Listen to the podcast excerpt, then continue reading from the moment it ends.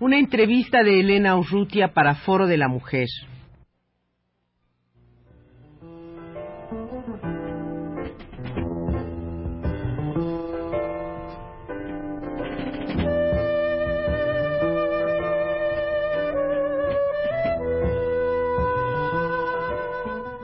Foro de la Mujer.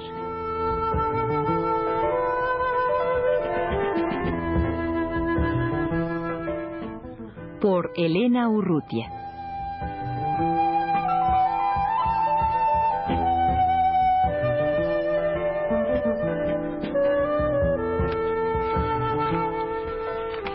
De la Universidad de Bloomington, en Indiana, vienen Norma Alarcón y Masha Stevenson.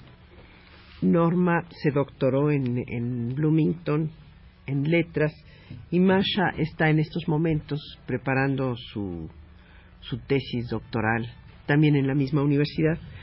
Eh, tal vez Norma y Masha nos convenga eh, que hablen un poco de sus tesis doctorales y que desemboquemos pues al, al Third Woman, esta revista este, que es un libro casi que, que vienen ustedes, en el que vienen participando desde hace ya algún tiempo.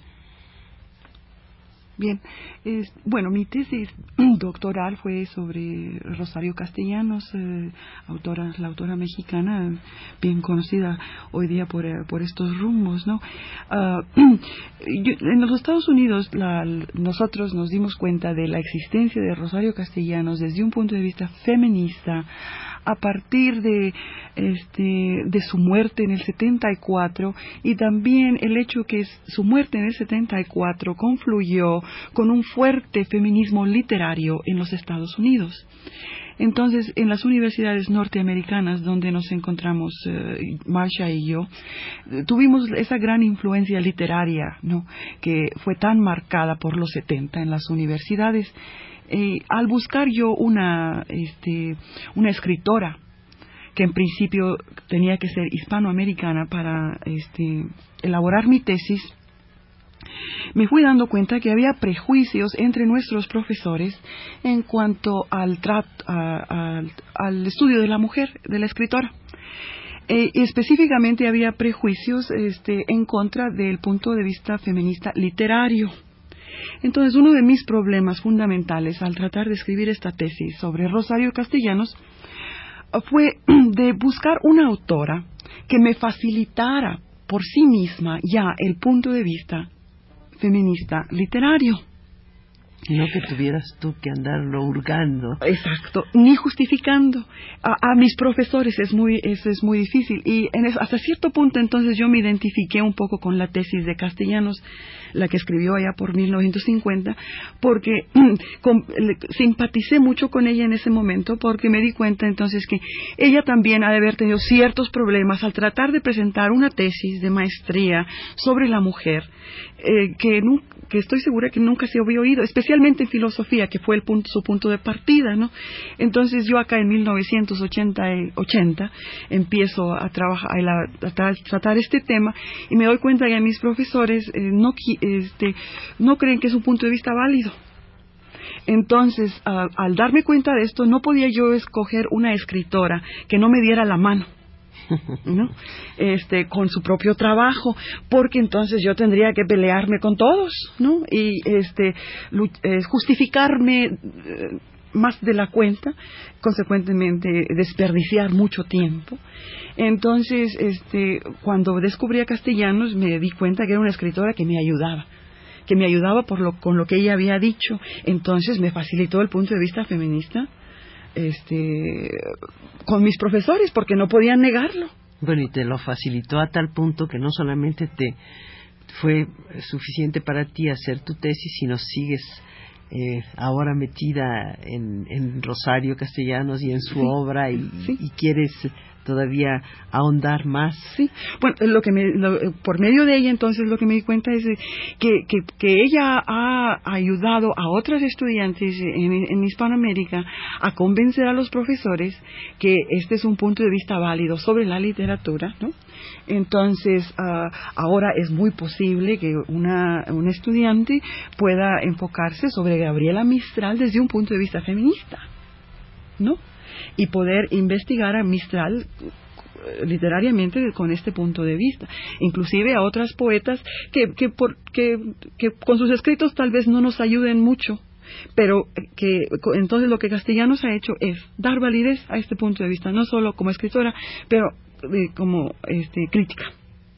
Y Marcia, en, en, en las autoras en donde tú has estudiado y has buscado para como tema para tu tesis has encontrado alguna similitud en esto que, que dice Norma respecto a, a este camino que de alguna manera Rosario Castellanos ha abierto bueno claro como ella dice siendo estudiante yo en la misma universidad ha habido problemas en en las clases en cuanto a la falta de mujeres escritoras. No no nos no, no conocemos las escritoras latinoamericanas, por ejemplo, las mujeres, porque son excluidas. Ah, entonces, claro, como yo soy estudiante ahora, le he molestado mucho a Norma pidiéndole que me informara, que me diera información en, en cuanto a quiénes son las escritoras, porque, como digo, no, no, no nos dan sus nombres en las clases. Y he ido por mi propia cuenta leyendo también. Y como yo estoy más interesada en la prosa que en la poesía, es posible que yo vaya por otro rumbo, ¿no? Pero lo que sí yo he visto es que tomé un curso en los Estados Unidos sobre la escritora negra de los Estados Unidos. Y lo que yo vi de repente era muchas cosas parecidas entre las escritoras negras y las latinoamericanas. Y creo que lo importante acá en ver estos aspectos comunes que tienen. Es empezar a formar un, un tipo de red, una red de, como diría yo, de estudios comparativos para ver qué tenemos en común. Uh, para, para, para que haya validez, ¿no? Se puede decir, bueno, si esta escritora negra, por ejemplo, que es muy conocida y que, que tiene ya que figura en las clases de los hombres en los Estados Unidos, si ella tiene validez, y esta escritora latinoamericana que utiliza mucho ah, el estilo casi igual, lo que sea, entonces ella también tiene su validez. Y poco a poco, viendo raíces, estas raíces que tienen en común, podemos empezar a, a que los profesores también tienen que tomar en cuenta lo que yo quiero hacer con mi tesis. No sé si me explico bien. Ah, y de alguna manera eh, esta revista Third Woman en la que de la que forman parte ustedes pues tal vez se ocupa de esto una, tal vez es una presentación un, una, un afán comparativo de dar a conocer, de extraer por un lado, de sacar a la luz y dar a conocer esta literatura de, de estas mujeres de minorías, en, en, el caso concreto de Estados Unidos. Sí, bien, este, como había dicho yo, me, este, la, la, tesis que empecé a elaborar fue allá por 1980 y a la misma vez no fue cuando me, me vino la, me empezó a entrar la idea de, de esta revista. Todo esto confluyó así como una explosión creativa, ¿no? De, tesis y de revista. Entonces, en 1980, este, como yo como ah, chicana ah, criada en, en Chicago, eh, originaria de Coahuila, este, me, me di cuenta que, que como latinas en, eh, en los Estados Unidos estábamos un poco aisladas entre nosotras mismas, ¿no? Esto confluye con el mismo aislamiento al que se refiere Castellanos, ¿no? Eh, todo esto no confluyó en mi mente para decir, bueno, necesitamos una, una revista este, eh, que se enfoque sobre la literatura de la escritora hispánica. Y como yo así pensaba de una manera regional, porque los Estados Unidos son grandísimos, entonces hay que empezar por una región. Decidí, este, por estar ahí en Chicago, em, empezar a conocer gente ahí y me di cuenta que por lo menos ahí en Chicago, donde la población hispánica no es tan numerosa, digamos, como en Los Ángeles ah, o San Antonio, Texas, ¿no? Este, había 10 mujeres que conocí en una conferencia de literatura hispánicas, que, chicanas y puertorriqueñas, que escribían, que escribían poesía, que dibujaban y que tenían gran interés en, conocerse a sí mismas y en publicar su obra o que se le, que se le empezara a publicar su obra para animarla para animarse a sí mismas. Y fue entonces que, que pensé que sería muy bonito fundar esta revista Tercer Mujer Third Woman uh, al torno de del descubrimiento de la mujer hispánica en el medio oeste pero después pensé, bueno, eso no es suficiente, ¿no? Este, ah, no conocemos a las que están en, California y el suroeste norteamericano, ni conocemos a las que están en Nueva York, en el, e, el este, y, ah, y, sería bueno eh, armar una especie de red para conocernos entre nosotras mismas, ¿no? ¿Quiénes somos? ¿Quiénes somos nosotros estas mujeres que escriben anónimas en este país de 220 millones de personas? No, este, y eh, fue entonces que, decidí hacer toda la lucha posible por fundar esta revista. ¿no? Y claro, el primer obstáculo es el dinero. Pero sin embargo, uno ve la revista y es una revista no solamente muy seria, sino con una presentación muy, muy digna. No es una revista eh, pobre o despreciable materialmente, sino que es una revista muy buena. ¿Cómo hacen para para esta sobrevivencia y, cuál es el tiraje que tiene la, revista?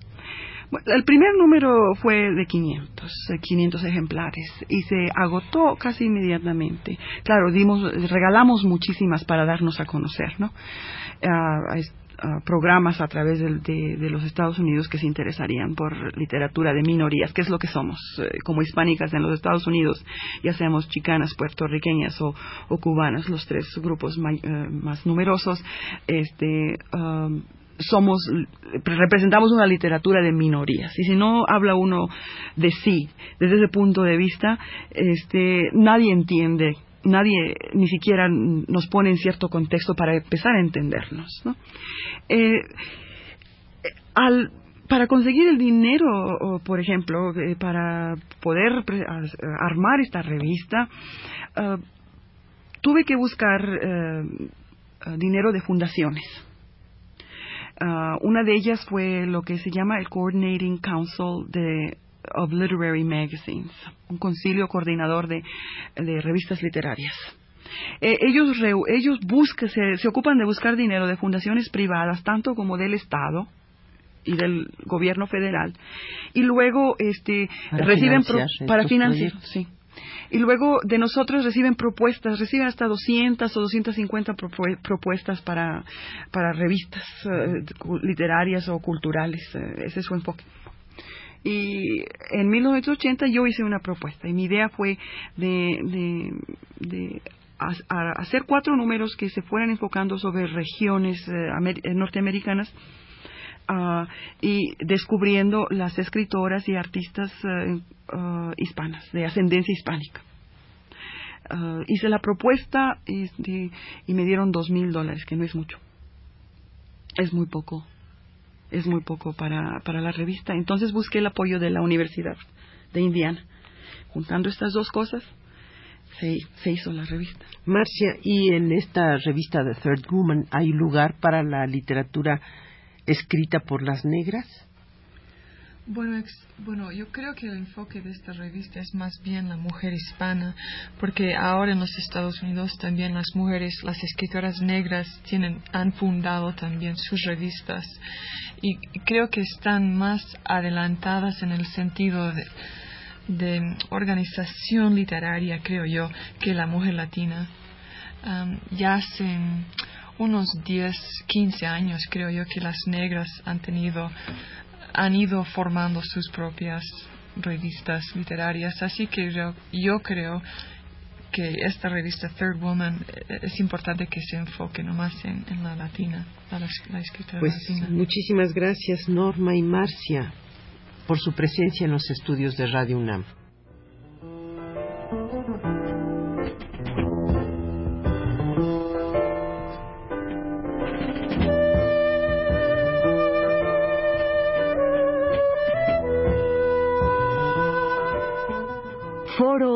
Mujer.